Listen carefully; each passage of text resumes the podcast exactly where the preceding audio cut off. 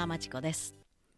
カナダバンクーバー郊外のホワイトロックからお届けします。日本で38年間クリティカルシンキングを指導してきました。そして2016年にカナダに移住。まあいわばカンフォートゾーン。自分の慣れ親しんだ快適空間にずっといるのではなくて違う冒険がしてみたいと思ってカナダにやってきました。本当は日本で言えば引退する年齢なんですけど会社に勤めてたとしたらおそらく退職はずっと前にやってたしうん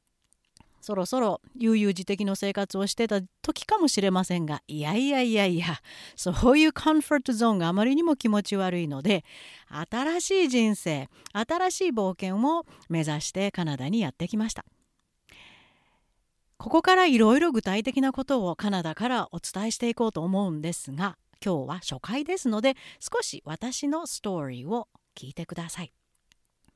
実は中学の時からいや日本に閉じこもっているだけではいけないなと。やっぱり限界が来るぞって。アメリカに行きたい。私の中学中学時代の外国といえばまあアメリカでした。カナダなんて聞いたこともなかったです。アメリカに行きたいと無謀なことを親に言って 諦めたことがあります。超お金持ちでないといけない時代でしたからね。普通の家庭の子供に育ったというよりも親は結構苦労をしてましたので無理なことを頼んだなと今になってみたら思います。どうしてもでも外の世界が見たい。じゃあそれの道筋はどうやってつけられるか。やっぱり英語の世界に入ろうかなって入ってしまいまして。今思うとちょっと後悔してますがまたそれは後日お話しします。日本の大学で音声学言語学を勉強しました。そしてその後紆余曲折を経て、えアメリカの雑誌「タイム」誌が日本で初めて新聞で、えー、職員募集って公募をした広告をラッキーなことに見つけましてねでそこで仕事を始めました決め手はたくさん応募があったそうなんですけどねこれ自慢なんですけども120人応募して1人だけ採用してもらったんですよ。一番の決め手は何だったかというと面接の時に日本人の面接官がね東京支社の あなたはまだお若いですねってそのうち結婚なさるでしょって結婚した場合はお仕事どうされますかって変なこと聞くんですよ。でその時ちょっとムカッときましてね思わず言い返してしまいました。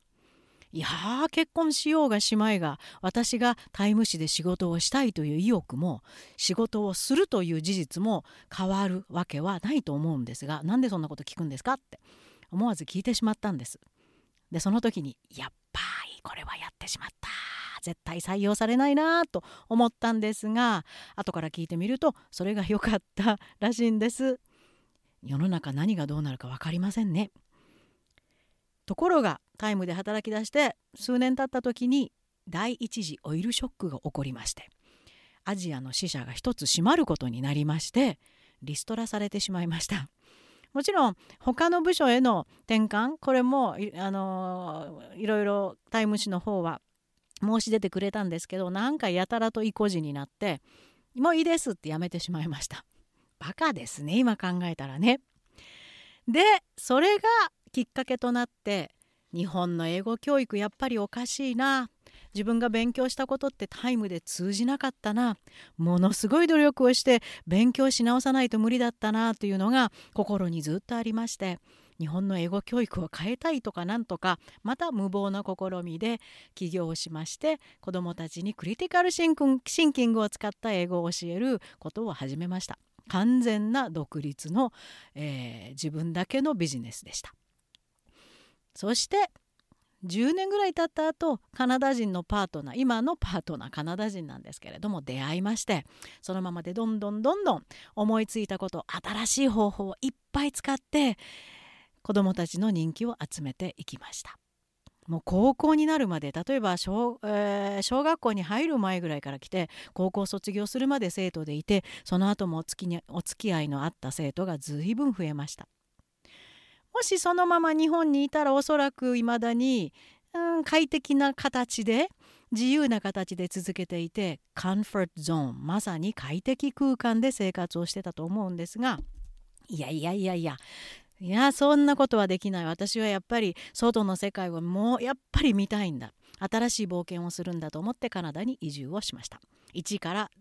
人生をまたやり直すつもりで。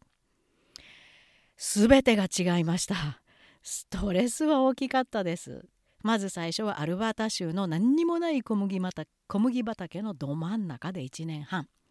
その後やっぱり人間も会わなくちゃというのでアルバータ州の州都のエドモントン。北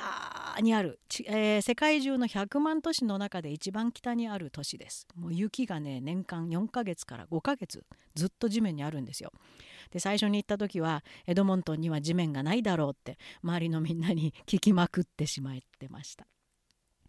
そしてそのうちやはりもともとやっていた英語教育そしてカナダで、えー、面倒を見ていた日本の留学生たち。その現状を見るにつけ私の出番がいっぱいありそうだなってと思いまして BC 州に今年の9月に戻ってきました新しい生活をする中でコンフォートゾーンから抜け出して違う国ですからもう全て健康保険から免許証からうちの借り方とか光熱費の払い方税金のシステム全部違うわけです。でしかも移民の国カナダですからいろんな人がいます。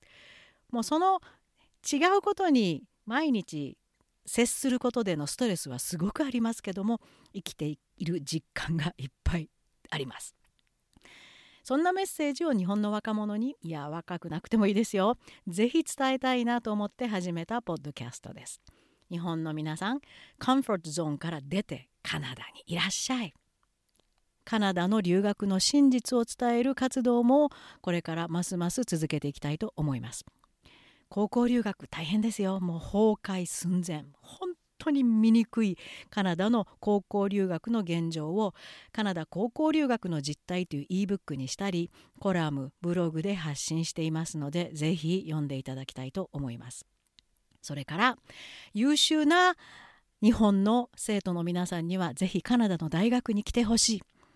カナダの有名大学へのきちんとした入り方。英語の準備さえきちんとできてればちゃんとカナダの有名大学に入れる方法もたくさんあります。そんなこともアドバイスしていきたいと思ってます。語学学校行ったら簡単ですよというエージェントにエージェントのインチキに惑わされないように。はい。そんなことをもうね話題は多分多岐にわたると思いますがとにかく日本にうまく伝わってないカナダからの情報を発信していきたいと思います。ストーリーとして。日本の皆さんカンフォートゾーンから逃げ出してカナダにいらっしゃい。